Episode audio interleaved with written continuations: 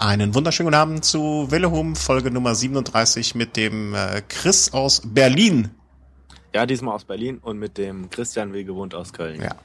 Äh, Grüße äh, an alle draußen. Ähm, wir haben uns ein bisschen verspätet mit der Veröffentlichung. Ähm, aktuell nehmen wir auf am Freitagabend, sind auch alle ein bisschen gehetzt. Äh, muss ein bisschen schneller gehen als sonst. Ähm, gab ein paar technische Probleme, auf die wir jetzt im Detail nicht eingehen wollen. hm? Und ja. äh, ich sag mal so, ähm, sowas kann passieren. Aber äh, jetzt, äh, wie gewohnt, äh, machen wir mal einen kurzen Abriss über das, was im Profitum passiert ist und was kommen wird. Kurz mal äh, noch eine Anmerkung vorher. Wir werden was ein bisschen was ändern an den Show Notes. Äh, guckt einfach mal rein. Das wird sich nicht groß ändern, aber wir werden es nicht mehr so prosaisch gestalten, sondern ein bisschen kürzer. Es hat einfach zu viel Zeit in Anspruch genommen und gebt uns ruhig mal ein Feedback, wenn ihr sagt, nee, das war früher viel besser. Äh, aber das äh, soll mal ein bisschen geändert werden. Das ist der Punkt eins. Punkt zwei, die Tonqualität wird diesmal beim Chris zumindest nicht so gut sein. Wie gesagt, er ist jetzt in dieser äh, Provinz, Provinzhauptstadt, hast, ist es, oder? Ist das? Ähm, ja, ja, also ich weiß gar nicht, ob das jetzt in Deutschland bekannt ist, das Örtchen. Ich Bist du per Flieger hingegangen, geflogen? Wie, wie bitte? Na, nein, ich bin, ich bin gelaufen, also Straßen waren nicht vorhanden. Da gibt es ja auch keinen Flughafen, oder? Oder der, der, der Flughafen ist nicht fertig geworden für dich? Nee, nee, nee, nee, nee. Also man, man konnte zwar Flüge ab 2040 buchen, aber es hat dann doch ein bisschen, musste schneller gehen. Ja, wir haben ja nicht ewig Zeit für sowas. Also in Berlin und äh, ja, fremder Rechner, irgendwie das Internet ist da auch, äh, du, du hast dein Telefon, glaube ich, angeschlossen an den PC, damit du überhaupt irgendwas hörst, ne? Ja, zehn Stück. Ja. okay. Also wir lassen uns wenigstens den Humor nicht nehmen, wenn sonst auch nichts klappt. Ähm, hier mal eine Anmerkung an dich, ne? Hast du gesehen? Äh, jemand gesehen, hat ja. äh, gesagt, äh, dass du jetzt den Lulu Sanchez äh, schon als Referenz wertest, den du früher als die größte Pfeife im Peloton bezeichnet hast. Was sagst du dazu? Nee, ich habe ihn nicht als die größte Pfeife im Peloton bezeichnet, sondern meine Aussage war, dass er der am meist überbewerteste Fahrer der Gegenwart ist und dazu stehe ich auch noch. Also er wird ja jedes Mal wieder, wenn es da eine dreiwöchige Rundfahrt geht und er ist dabei, wird er immer wieder so als Geheimfavorit gehandelt oder auch als Fahrer, der da vielleicht in Frage kommt, mehrere Etappen abzuschießen. Und er hat eine gewisse Qualität, aber mir geht's manchmal einfach zu weit und ja. Ja. Er war, er war da halt einer von denen, die man hoch gehandelt hat, vielleicht zu Unrecht, und äh, der war da die Referenz und ähm, ja. Ja, er hat jetzt, er hat jetzt zwar schon mal so einen Top 10 Platz bei der Tour de France eingefahren, aber wer damals die Tour verfolgt hat, der weiß auch, wie das zustande gekommen ist, über Ausreißversuch. Und das Feld war jetzt vielleicht nicht so gut besetzt und da hat schon vieles zusammengepasst. Er ist der Andi Schleck Spaniens. Sag ich mal einfach so leider Gottes nie wirklich äh, so, na, na, nicht schlecht doch mal besser. Strada Bianchi haben wir als erstes auf unserer Agenda äh, der Profirennen. Äh, wie ich schon mal sagte, eins meiner Lieblingsrennen. Äh, jedes Mal gibt's äh, während des Rennens schon tolle Bilder zu sehen. Hinterher die Fotografien sind meistens, finde ich sogar mal noch eine Ecke besser. Ähm, äh, ich habe hinter, ich war, das war am Samstag, letzten Samstag, wenn ich es recht entsinne. Ähm, ich habe nur so ein bisschen übers Ergebnis drüber schauen können, weil ich am Samstag selber äh, auf dem Fahrrad äh, im Einsatz war sozusagen äh, für hier unser Team Velo Home bei einer RTF. Und ähm, wie ist es denn gelaufen, das Rennen deiner? Äh, gib mal eine Zusammenfassung für mich, der kaum was mitbekommen hat. Also ich muss auch sagen, es ist ein wunderschönes Rennen, vor allem deshalb, weil die zu verschiedene ähm, Fahrer so aufeinanderprallen, die man sonst jetzt vielleicht als Favoriten innerhalb eines Rennens vielleicht sonst nur noch mal bei der WM sieht oder so. Also zum einen durch diese Schotterpisten hatten Cancellara so seine Chance, aber durch die Hügel vielleicht auch so ein Fahrertyp Gilbert Valverde. Und es ist eigentlich, ich habe auch nur die letzten 30 Kilometer gesehen. Da waren mhm. noch zwei, die zwei letzten Schotterpassagen waren dabei. Zu dem Zeitpunkt war noch eine Fünf-Mann-Ausreißergruppe vorne. Mhm. Die genaue Besetzung weiß ich jetzt nicht mehr, die entscheidende Szene lief dann eigentlich ab, als so gerade diese Gruppe eingeholt wurde. Das, das war dann zu Beginn eines kleinen Hügels und im Einholvorgang hat Sagan attackiert. Mhm. Der, der ist wirklich mit richtig Schwung gekommen. Alle anderen haben gedacht, okay, die Gruppe wurde eingeholt, jetzt erstmal Ruhe. Der Michael Kwiatkowski hat die Situation blitzschnell erkannt, ist gleich ans Hinterrad von Sagan gesprungen.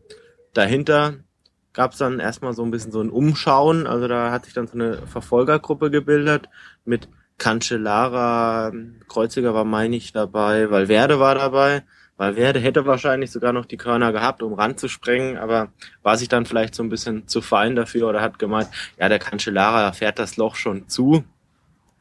Man war dann sich so ein bisschen uneinig. Äh, Kwiatkowski und Sagan haben das Loch auf eine Minute ausgebaut. Man muss wissen, bei äh, Europe Tour Rennen gibt's keinen Funk, also keiner wusste, wie weit mhm. die jetzt wirklich vorne weg sind oder man hat nur alle paar Minuten mal vom sportlichen Leiter mal, wenn er mit dem Auto vorgefahren ist, erfahren, wie groß der Abstand dann ist. Und darf ich kurz, darf ich kurz da einhaken? Äh, würdest du sagen, es, diese ewige Diskussion Funk her, Funk nicht her oder so, äh, war das so eine Situation, wo man sagt, schön, dass der Funk nicht da ist, schön, dadurch ist das Rennen vielleicht in dem Moment entschieden worden durch die Rennintelligenz bestimmter Fahrer? Es ist, ähm, ich weiß nicht, ob es schöner ist, es ist auf jeden Fall, es erfordert vielleicht eine, eine höhere, in, einen höhere, höheren Intellekt. Also deshalb kann Valverde wahrscheinlich solche Rennen auch nicht ganz so gut gewinnen, wenn das Team vielleicht nicht mitspielt. Ähm, ich glaube, dass der Funk eher die abwartenden Fahrer begünstigt mhm. und dass äh, attackierende Fahrer ohne Funk eher im Vorteil sind. Mhm. Das wäre ja dann in diesem Fall ein Beleg dafür, so wie das Rennen dann ausgegangen auf, ist. Auf jeden Fall. Und ein Sagan, ich meine, so ein Sagan, er hat das Rennen am Ende nicht gewonnen. Aber so ein Sagan, da hätte man auch von ausgehen können, gut, er hätte es auf diesen letzten Kilometer anlegen können. Mhm. Aber er hat, er hat für sich gesagt, okay, wenn er schon, ja, er will dann halt einfach das Rennen dann auch mitprägen und halt auf Nummer sicher gehen, weil wenn da mal andere attackieren und man ist selbst hinten und alle schauen auf einen, muss man ja auch führen. Dann führt man lieber vorne, als statt dass man eine Verfolgergruppe mhm. anführt. Und ja, weil Wert hat die Situation verpasst, hat dann später 15 Kilometer vor dem Ziel nochmal angegriffen, alleine. Kam dann auch bis auf 40 Sekunden ran, aber gegen Kwiatkowski, der ein sehr, sehr starker Zeitfahrer ist und noch Sagan, der eine ganz, ganz große Grundgeschwindigkeit einfach hat, wäre, da wäre einfach nicht mehr rangekommen. Er wurde dann von hinten aufgefahren von Kreuziger, Cancellara, äh, Cunego. Mhm. Und die vier blieben dann bis zum Ende auch zusammen, sind dann nicht mehr rangekommen. Vorne ähm, hat Kwiatkowski dann den Sagan wirklich mit einem ganz starken Punch am Ende an dieser steilen Rampe nochmal abgehängt. In dieser kurz, war das kurz vor der Einfahrt nach Siena richtig rein? In so? Siena war das. In Siena, okay. In Siena, also das, das war schon richtig sau stark und da hat man schon sehen können, was, was der Kwiatkowski diese Saison auch wirklich drauf haben könnte. Also ein, ein starker, ein sehr, sehr starker Fahrer und Fahrer, wie ich ihn in dieser Form mit diesen Qualitäten, Zeitfahren, Berg, Hügel, Punch, selten gesehen habe. Also ja. erinnert mich so ein bisschen, wenn man vielleicht mal das Zeitfahren ein bisschen außer Acht lässt oder da ein paar Abstriche macht, schon ein Stück weit an Valverde. Mhm. Der auch wirklich so diesen Punch hat, diese End Endgeschwindigkeit, dann auch über Hügel kommt, über Berge und doch ein ganz, ganz starker Fahrer. Sagan hat dann als er gemerkt hat, es reicht nicht, hat er rausgenommen und am Schlussanstieg hat dann Valverde gezeigt, dass er, wenn er vorne dabei gewesen wäre, wohl auch hätte um den Sieg mitfahren können, absolut. Er hat dann alle anderen in seiner Gruppe nochmal abgehängt und das deutlich und aber mein Zu gut, spät. Man, manchmal muss man einfach agieren und kann nicht nur reagieren. Ja. Ist denn jetzt Kwiatowski für dich, äh, er wirkt jetzt so in, im im Anfang des Frühjahrs für mich auch ein bisschen so wie jemand für die Tagesrennen. Glaubst du, er, er nimmt das mit in den drei Wochen Rundfahrt? Was meinst du, was er mitnimmt? Die, die Form? Ja, genau. Dass er das auch über eine lange, konstante Zeit halten kann. Ja gut, letztes Jahr bei der Tour war er ja schon sehr stark. Jetzt hat er schon ein paar mehr Kilometer in den Beinen und die, die Form, die hatte er ja quasi letztes Jahr zu Beginn des Jahres auch ein Stück weit noch nicht so dominant wie dieses Jahr, aber er ist ein junger Fahrer. Mhm. Er war ja letztes Jahr beim Amstel Gold Race schon sehr, sehr stark und ist da auch bei der, ich meine, die Alga, bei der Algarve-Rundfahrt damals noch Zweiter geworden. Also er hat auch damals schon seine Klasse aufblitzen lassen. Ich, ich bin mal gespannt. Ich, das genau das wollte ich auch sagen. Ich bin gespannt, ob er das äh, umsetzen, nicht nur umsetzen kann, jetzt so, so einen Tag volle Pulle gut fahren. Äh, und das in dieser herausragenden Manier so, ziehe ich mein, äh, mein Racecap vor. Bin gespannt, ob er das auch, äh, dass er nicht die Entwicklung vom Grand Tour-Fahrer jetzt zum äh, Tagesklassiker-Fahrer macht, was nicht, was nicht schlimm wäre. Also wenn er da eher seine Chancen sieht, äh, super. Ähm, bin nur gespannt, ja. ob er das auch, ob er das andere auch noch kann. Also, ja, die, die, die Erfahrung oder die letzten Jahre zeigen ja, dass es durchaus auch Fahrer gibt, die beides können. Wenn man jetzt mal so ein Rodriguez sich anschaut oder auch ein Valverde, selbst ein Andy Schleck, der hat ja schon Lüttich, Bastogne Lüttich gewonnen und hat trotzdem bei der Tour. Und was ist aus ihm geworden? Ja, was ist aus ihm geworden? Ja, das ist, äh, ich also bin gespannt. Kann, ja, man kann schon beides, also. Und äh, ja, wenn die ganzen Jungs schon in Italien sind, dann fahren sie noch nach Rom. Genau, wieder so ein Europe ähm, und da hat Valverde dann gezeigt, dass er es dann doch kann. Also er hat sich dann ein bisschen vielleicht an seine seine Fahrweise bei der Murcia-Rundfahrt erinnert. Da hat er es ja auch schon relativ weit vom Ziel probiert und hat es dann auch diesmal nochmal versucht und hat gemerkt, okay, gut, agieren ist vielleicht dann doch besser als reagieren, ist zusammen mit Pozzo Vivo am letzten Anstieg weggefahren und ist dann die letzten 30 Kilometer mit Pozzo Vivo alleine gefahren und hat hinten raus ist das Feld nochmal sehr, sehr nah rangekommen an die beiden, aber eine Sekunde hat er dann ins Ziel gerettet. Pozzo Vivo hat den zweiten Platz dann nicht verteidigen können, da war dann der Teamkollege Apollonio dann doch schon, schon herangerauscht. Ja, schönes Rennen. Allerdings ist Strade Bianchi mit Sicherheit das prestigeträchtigere Rennen. Absolut. Und äh, Roma Maxima ist ja auch ein relativ neues Rennen. Also es war jetzt ja die äh, zweite Weiter Austragung auf. erst und äh, aber äh, weißt du, ich hab's davon habe ich überhaupt keine Bewegtbilder gesehen. Ähm, war wo die Ankunft da? Die war mitten in Rom. Genau, also am Kolosseum vorbei. Okay. Also auch sehr sehr schöne Bilder auf jeden Fall. Man hört ja leider, es gibt ja auch die, äh, es gibt ja auch so einen Gran Fodo, der äh, in Rom startet, wo man leider nicht so schöne Sachen hört. Sonst hätte ich auch mal gesagt, das wäre auch mal was, was man gerne fahren würde. So ein, so ein RT, nicht RTF, so ein Jedermann-Rennen, was in Rom startet, um Rom rumgeht und wieder in Rom endet, wäre natürlich äh, so kulissenmäßig natürlich äh, sondergleichen, würde einen Status äh, sondergleichen haben können. Äh, aber da scheint es wohl größere Probleme bei Jedermann-Rennen zu geben. Äh, schade eigentlich.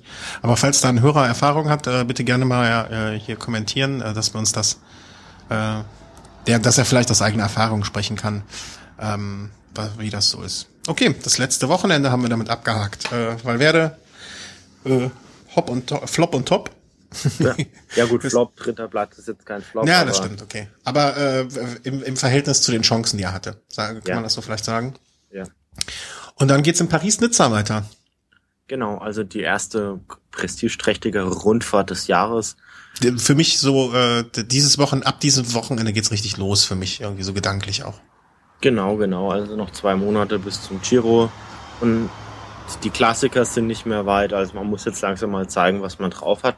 Mhm. Dieses Jahr überraschend mit einem sehr, sehr leichten Profil. In den letzten Jahren gab es oftmals Bergankünfte, die dann teilweise auch mit 10 Kilometer Steigung ähm, am Ende dann noch ausgestattet waren oder es gab mehrere wirklich schwere Etappen. Dieses Jahr ist es jetzt eher nicht so der Fall, also weshalb man auch davon ausgehen konnte, dass vielleicht nicht unbedingt so ein Bergspezialist oder so ein Fahrer der Kategorie gewinnen wird. Vielleicht so ein Contador oder ein Port, mhm. die in den letzten Jahren ganz weit vorne waren.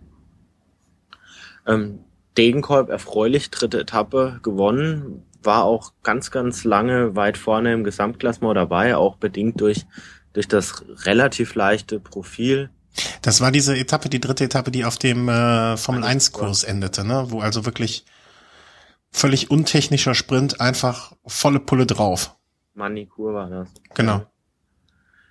Ja, was ich ein bisschen schade fand, äh, Gianni Meersmann, der ja doch ein hügelstarker Sprinter ist und es gibt Zeitbonifikation, den ich durchaus als Mitfavorit da gesehen habe, wo ich auch gern mal gesehen hätte, okay, wie schlägt er sich jetzt vielleicht äh, im Vergleich zu diesen Bergspezialisten, die vielleicht so bei so einem Uphill-Finish vielleicht dann doch noch ein paar Sekunden auf ihn gut machen können, wenn es gut läuft. Mhm. Den hat's leider auf der zweiten Etappe erwischt. Er ist gestürzt und hat sich dann Rippenbrüche zugezogen, musste leider raus. Mhm. Ansonsten wäre das für mich ein Fahrer gewesen, der bei dieser Austragung Paris-Nizza durchaus hätte gewinnen können. Ja. Sehr, sehr schade. Ähm, Degenkolb im grünen Trikot. Ja, war er zumindest. Ob er das jetzt noch ist, das äh, ist er. Also nach der sechsten Etappe äh, ist er noch im grünen Trikot und äh, im äh, Führender ist Gomez derzeit. Ich habe es heute. Carlos Betancourt. Äh, ja, genau, meine ich ja. Carlos Gomez Betancourt. Gomez Carlos Betancourt. Hat auch heute die Etappe gewonnen. Äh, jetzt morgen gibt es noch eine Etappe und dann Sonntag ist äh, die Finale. Es werden jetzt spanische Team Movistar für die Mannschaftswertungen. Muchas gracias. De nada, de nada, señor. Wir haben übrigens auch eine Rückmeldung bekommen von der Baskenlandwart für diese, für die Aggregation. Wir haben aber noch nicht ganz verstanden, worum es da geht. Kriegen wir da Cerveza? Eh, una cerveza y una helado por la Belmonte. Ah, ah es bueno. ja, also ist noch nicht zu, zu Ende Paris-Nizza. Äh, Degenkolb erfreulicherweise noch äh, im grünen Trikot. Heute hat der Führende, wenn ich das richtig äh, gesehen habe, auch die Etappe gewonnen. Ja, Betancourt ist, hat mit dem heutigen Sieg hat er quasi äh, alles so gut wie dicht gemacht, oder? Hat, nee, nee, hat er die Gesamtwertung erstmal übernommen. Also es ist noch einiges drin. Wie gesagt, es gibt es gibt Zeitbonifikation, es gibt jetzt noch zwei Etappen, auf denen man vielleicht auch noch durch Bonifikation dann nochmal was regeln kann oder richten kann. Was ich sehr schön finde, dadurch, dass jetzt dieses Profil ein bisschen leichter ist, mhm. hat man sehr, sehr offene Etappen. Also sowohl die Etappe, die Tom Yeldes Lagda gewonnen hat, als er zusammen mit Garen Thomas weggefahren ist, als auch gestern die Etappe, die Betancourt gewonnen hat. Das ist ein sehr, sehr offenes Rennen. Man sieht immer mal wieder andere Fahrer vorne und ist ein Sekundenspiel. Mhm. Ist man jetzt so aus den letzten Jahren nicht mehr gewohnt gewesen, aber hat ja auch einen Reiz. Und vor allem, nachdem dann Richie Port jetzt auch dann den Weg zu Tirreno Adriatico gefunden hat, als Ersatz für, für, für Chris Froome, ist er jetzt auch wirklich von den absoluten Favoriten, wenn es wirklich an die dreiwöchigen Rundfahrten geht, auch nur noch Bali dabei. Der hat sich ein bisschen bedeckt gehalten. Gestern hat das mal versucht, aber noch nicht mit letzter Konsequenz.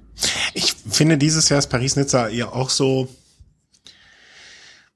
ich weiß nicht, in den letzten Jahren hatte ich es irgendwie für mich selber, vielleicht liegt es auch daran, dass ich jetzt gerade zur Zeit nicht so viel Zeit habe, alles genau zu verfolgen, ähm, hat es nicht so den Reiz dadurch, dass die, die Etappen auch diese so, so leichter sind und äh, es ist ein spannendes Rennen, weil es viele, viele Sieger geben kann. Ähm, aber für mich fehlen irgendwie so die, die Höhepunkte im, ähm, im Streckenprofil. Auf jeden Fall. Und auch die, die großen Namen sieht man eher beim Terreno, muss man sagen. Ja, das, das spielt für mich noch nicht mal so eine, so, so eine ganz, ganz große Rolle. Also natürlich möchte ich lieber bei Tierro den, äh, den, den, den Kampf oder den, ja, Kampf ist immer so martialisch, aber so ein, äh, die großen Namen sehen. Natürlich mal spielen die großen Namen für mich eine Rolle. Aber ähm, es gibt halt auch so Rennen, wo nicht die großen Namen auftauchen und die für mich trotzdem in gewisser Art und Weise einen Reiz haben durch die Strecke. Ne, wenn ich jetzt wüsste, dass äh, Paris-Nizza Berge fährt, die ich selber vielleicht auch schon gesehen habe, selber gefahren bin, dann hat das für mich doch nochmal einen anderen Reiz. Dann nehme ich es mir eher auf und schaue es mir abends nochmal an, wie die den Mont hochfahren oder äh, bei einer Dauphiné auch, äh, wenn da irgendwelche Berge gefahren sind, die man selber kennt, die man gefahren ist, dann, dann hat das für mich nochmal einen anderen Reiz, als wenn jetzt, also mir ist lieber ein Typ aus der dritten Reihe, fährt das Stilfzer Joch hoch, als wenn jetzt ein Contador und ein Port die Katze meldet sich, die widerspricht mir. Ähm, als wenn jetzt ein Port und ein Contador an einem Berg fahren, den ich nicht kenne. Bei einer kleineren Rundfahrt. Ne? Das ist jetzt unabhängig von einem Giro, Natur und einer Vuelta. Aber jetzt bei diesen kleineren Rennen. Ja. Das kannst du noch nicht so sagen, weil du diese Dinger ja noch nicht äh, fahren konntest. Äh, ja. aber das wird sich ja bald ändern. Ja, was ich auf jeden Fall sehr interessant finde, wenn man mal die Entwicklung von der Rundfahrt sieht, also jetzt gut, jetzt nur mal auf dieses Jahr bezogen, Paris-Nizza war jetzt in den letzten Jahren doch auch ab und zu mal recht hart. Der Tirreno hatte vor einigen Jahren für mich immer noch so, ja, noch einen relativ leichten Kurs, also wo es mal vielleicht mal diesen Montelupone gab, an dem dann äh, Rodriguez losgestiefelt ist, aber er hat, äh, der Tirreno hat ja auch jahrelang Sieger, die jetzt nicht unbedingt die besten Bergfahrer mhm. waren. Und wenn man sich jetzt mal anschaut, der Tirreno hat jetzt schon richtig harte Bergetappen in den letzten Jahren dazu gewonnen. Und Paris-Nizza ist jetzt dieses Jahr eher leicht. Vielleicht tut sich, äh, tun sich die Paris-Nizza-Veranstalter da auch keinen Gefallen damit, weil man doch vielleicht so ein Stück weit dann auch die großen Fahrer dann eher an den Tirreno verliert und, und das Renommee der Rundfahrt auch einbüßt. Ja, ich, das ist ja, ich, ich finde, das ist so ein grundsätzliches Problem bei diesen ganzen Veranstaltungen, die nahezu zeitgleich oder so nah beieinander äh, sind. Ähm, naja, weißt du, wie will man, man, man, wo fahren die Leute hin, wer fährt mit? Ähm, das ist halt immer schwer so, so abzuwiegen. Weißt du, es kann nicht immer noch höher, schneller, weiter, immer schwieriger werden. Äh, das, das, das, das kann es ja auch irgendwo nicht sein, ne? Also. Ja, klar. Ich weiß nicht, wie ich das beschreiben soll. Also bei so Zeit, nahezu zeitgleich äh, veranstalteten Rennen, also ähm, ja. Ah. Die sollen sich abwechseln. Die sollen ein Jahr das eine richtig schwer machen und mit den mit Bergen und so weiter und das andere für die Leute, die sich nur einrollen wollen oder oder die hügeligen Sachen fahren und dann wieder umgekehrt. Das finde ich finde ich gerecht. Sollen sich absprechen alle. Meine Meinung dazu. Ja, wie sieht's denn aus bei Tiero? Ja, Tireno, ähm, Tireno. Mannschaftszeitfahren, erste Etappe, hat ähm, Omega Pharma Quickstep gewonnen. Nicht überraschend. Konnte man so auch erwarten. Ja. Ich meine, Tony Martin im Team, ein Cavendish, der relativ stark ist bei Mannschaftszeitfahren, Kwiatkowski, der einen super Eindruck hinterlassen hat. Also da. Das war ja jetzt mit äh, irgendwie knapp unter 20 Kilometern auch noch überschaubar. Ja, ja, ja, ja, auf jeden hm. Fall. Ähm, ja, dann zweite Etappe, Sprintankunft. Also man, man hätte vielleicht im Vorfeld, wenn man sich mal so die Fahrer anschaut, gedacht, okay, gut, der, vielleicht der Dreikampf. Degenkolb? Marcel Kittel, ja, Degenkolb fährt Paris-Nizza. Ah ja, ähm, stimmt, Entschuldigung. Äh, Marcel Kittel gegen Cavendish gegen Kreipel. Also vielleicht mhm. die drei Titanen im Massensprint gegeneinander. Kam dann aber dann doch anders. Cavendish hat überhaupt keine Rolle gespielt. Äh, Marcel Kittel hatte wenige Kilometer vom Ziel Pech, also er ist da gestürzt. Mhm. Hat sein Rad danach auch wild durch die Gegend geschmissen. Das tut mir immer weh im Herzen, aber nun ja. Ja, ja, er hat sich dann entschuldigt. Also heute wurden dann einige Bilder gepostet, wie er dann seinem Fahrrad als Geste der Wiedergutmachung dann Strauß Blumen überreicht. vielleicht, vielleicht auch aus Sponsorensicht vielleicht so ein bisschen angedacht. Schön Wetter. um einfach zu sehen, okay, es liegt nicht am Material, es war, waren andere Einflüsse oder woran es jetzt wirklich lag, ob es jetzt wirklich ein Sturz war oder nur ein technischer Defekt. Das, das weiß ich jetzt nicht. Ich glaube, er ist aber, ich glaube, er ist gestürzt. Und immer wieder, immer wieder der Gedanke an Bjarne Ries und sein Zeitfahrrad damals und an Rasmussen und sein Zeitfahrrad. ja, Bradley Wiggins hat letztes Jahr das wäre auch beim ah, ja, stimmt, Tireno stimmt. gewesen. Sein Rad aber auch mal ganz, ganz elegant an die Mauer gefahren. Also losrollen lassen und das hat 1A eingeparkt. Also, ja, also ich habe noch nie jemanden so starken ein Fahrrad so an die Mauer habe anlehnen sehen. Also das schaffe ich nicht, wenn ich es in der Hand habe. ja, das war ja auch dann, äh, vielleicht hat er einfach die Straßenseiten verwechselt. Er ist das ja anders gewohnt. Das war ein Versehen. Ja, ja gut. Äh, und ja, Greipel hat es dann auch nicht ganz nach vorne geschafft. Also die, die Sprint-Etappe hat dann doch ein eher unbekannterer Fahrer aus dem Team IAM Cycling gewonnen. Mhm. Matteo Pelucci oder Pelucci, ich bin mir nicht ganz sicher. Der dann doch am Ende Arnaud Demar, der von FDG ganz stark angefahren wurde, das nicht, äh, den Sieg quasi nochmal weggeschnappt hat. Mhm. Greipel wurde, meine ich, Dritter. Ja. Ja, ansonsten heute gab es dann mal so eine also eine Uphill, Uphill-Finish-Ankunft. Letzten Kilo, der letzte Kilometer mit so einem Schnitt fünf Prozent, also hätte man im Vorfeld sagen können, okay, ist was für Peter Sagan, war es dann auch, Peter Sagan hat das Ding dann gewonnen, aber schon wieder an der zweiten Position dann Kwiatkowski, ja. der, der da dran geblieben ist. Und, und wenn man sich die nächsten Namen dann so mal durchgeht, also auch ein Philipp Gilbert zeigt, dass er damit, dass mit ihm wirklich dieses Jahr bei den Klassikern wohl wieder zu rechnen ist, André Kreipel mit Platz sechs mal nicht, oder Platz 7 auch wieder recht gut drüber gekommen. Schön zu erwähnen, oder was man, äh, was ich heute zumindest auch so am Rande mitbekommen habe, dass Björn Thurau sich auch wieder mal äh, hervorgetan hat halt, und bei, der, bei den Ausreißern mit dabei war und äh, lange Zeit äh, zumindest mal seinen Sponsor vorne präsentiert hat. Ja, also das hat er ja schon öfter gezeigt, auch letztes Jahr bei, ähm, bei der Lombardei-Rundfahrt wo er lange vorne dabei war und da sieht er wohl auch seine Rolle. Also er geht jetzt nicht davon aus, dass er jetzt in einem Massensprint oder bei einer Bergankunft da gewinnen kann. Also zeigt er sich vorne. Irgendwann wird es mit sicher doch klappen. Mhm. Ja, und ähm, mein Gott, also äh, solange der Name genannt wird, solange der Sponsor genannt wird, ist es, ist es nie schlecht. Lieber vorne, wie sagte äh, Vogt immer mal, lieber vorne explodieren als hinten verglühen. Ja, nee, lieber, lieber vorne im Wind sterben als hinten im Feld Wie es weitergeht, weiß ich jetzt auch nicht. Äh, bitte, bitte gebt uns, äh, gebt uns Nachricht, äh, was der, was der Chris geträumt hat, dass er Jens Vogt in die, in die äh, Hände, in den in die Hände legt. Oh, wir, wir Freitagabend, ich merke das, dass wir freitagsabends aufnehmen, der Kopf ist schon komplett wirr. ähm, was, was er dem Jens Vogt legt Chris etwas in die Hände. In den Mund. Nee, Jens Vogt, nein, Chris legt Jens Vogt was in die Hände. Oh mein Gott, oh mein Gott. Ähm, News zu Mailand Sanremo haben wir noch hier auf unserer äh, Liste. Also den Berg, äh, das hatte ich ja schon nach unserer letzten Folge, in dem, in dem, im letzten Velo Race hatten wir so ein bisschen äh, spekuliert. Ähm, wird äh, der Pom, Pom, Pompidou, Pompelana, Pompeianer. äh, mitgefahren, mit, wird er nicht mitgefahren und justament am, ich glaube am Donnerstag hatten wir aufgezeichnet oder am Mittwoch und am Freitagmorgen veröffentlicht und äh, eigentlich Minuten nach der Veröffentlichung wurde dann schon äh, bekannt, dass äh, er ausgelassen wird. Und äh, naja, dann haben manche Fahrer äh, sich dann auch schon mal nochmal überlegt, ob sie mit Start mitfahren sollen oder nicht.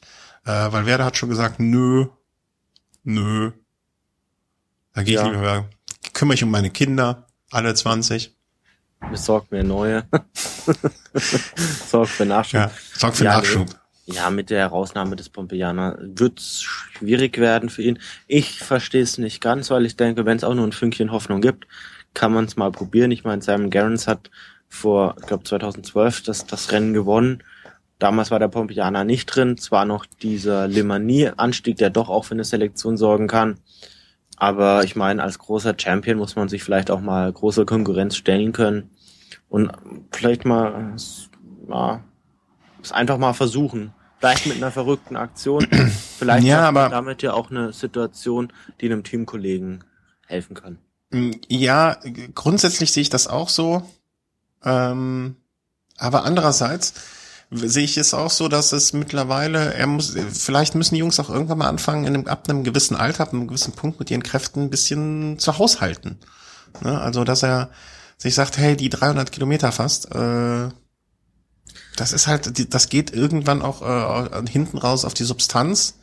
Nee, Mhm. nee, nee, nee, nee. Also das sehe ich komplett anders. Da, äh, vielleicht die jungen Leute müssen ihren äh, Kräften da haushalten. Ich meine, gerade als erfahrener Fahrer hat man ja jahrelang schon ganz, ganz viele Kilometer in, in den beiden da gesammelt und gerade da fällt es eigentlich nicht schwer, auch mal mehrere dreiwöchige Rundfahrten im Jahr aneinander zu reihen.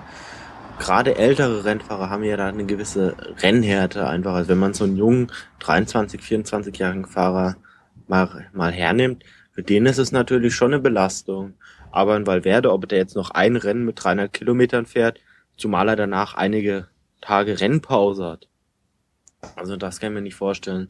Er hat jetzt, er fährt ja weder, er fährt ja weder Katalonien-Rundfahrt, weder Paris-Nizza, noch fährt er Tirreno Adriatico. Also er fährt jetzt bis zur Baskenland-Rundfahrt jetzt erstmal nur ein Tagesrennen. Mhm.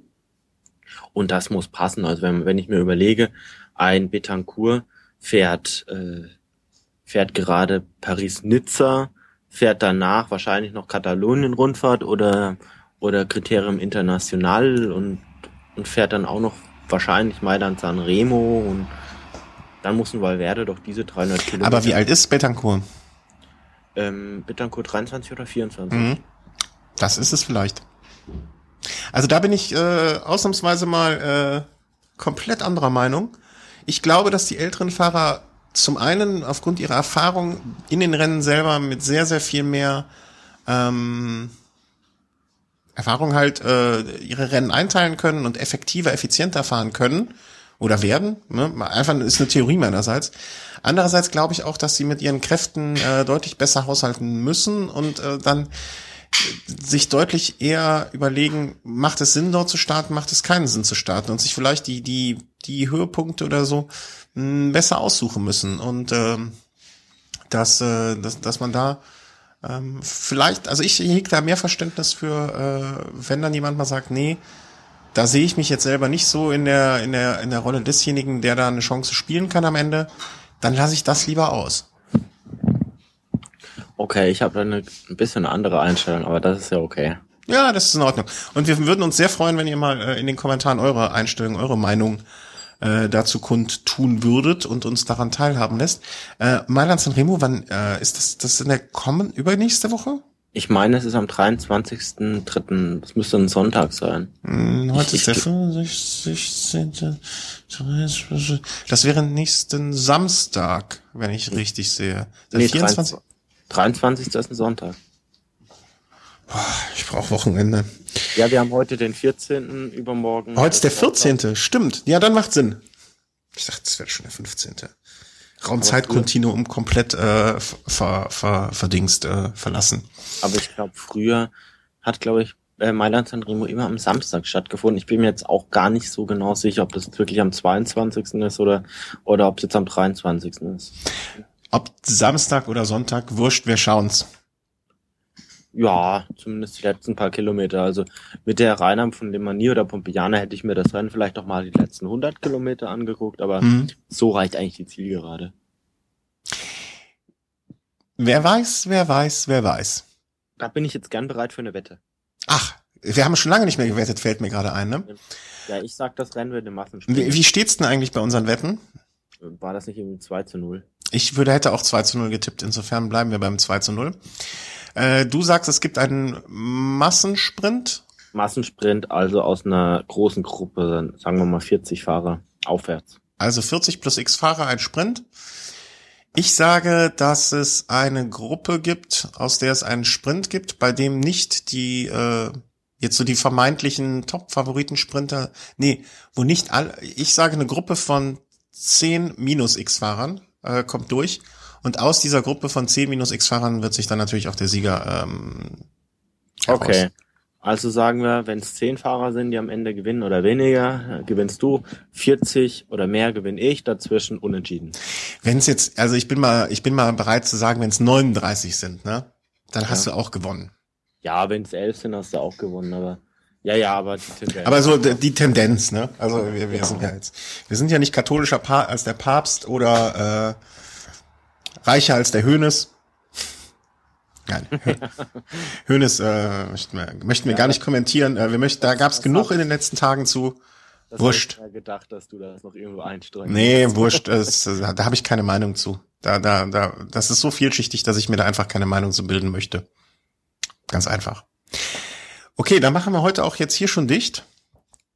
Ähm, wir haben noch eigentlich ein Thema gehabt, das schieben wir jetzt auf die nächste Woche, wenn wir wieder bei vernünftigen Ton, vernünftiger Stimme und geistig frisch wie ein äh, wie ein Baby sind, nämlich äh, das Tippspiel, wo uns jemand äh, aus von unseren Hörern darauf aufmerksam gemacht hat, Cycling Games, wo du dich schon äh, wirklich massiv eingearbeitet hast, was ich, wovor ich meinen Hut ziehe. Ähm, da kannst du nächste Woche ein bisschen noch äh, in der übernächsten Woche berichten. Ähm, ja, bisschen kürzer als sonst, ein bisschen äh, kondensierter, aber äh, der Chris möchte ja auch noch diese Stadt, wo er jetzt ist. Äh, du möchtest da ein bisschen aufräumen, hast du erzählt. Da ist alles so, so, so, so. Oh Gott, so viele Graffitis. Also bis ich die alle ins, oh Gott. bis ich, bis ich da sauber gemacht habe. Du, du machst jetzt ein bisschen Berlin sauber und räumst ein bisschen auf. Und wenn genau. du da genau. fertig bist, dann kommst du nach Köln und dann nehmen wir hier eine Sendung auf, hm? Ja, das, das kann man machen.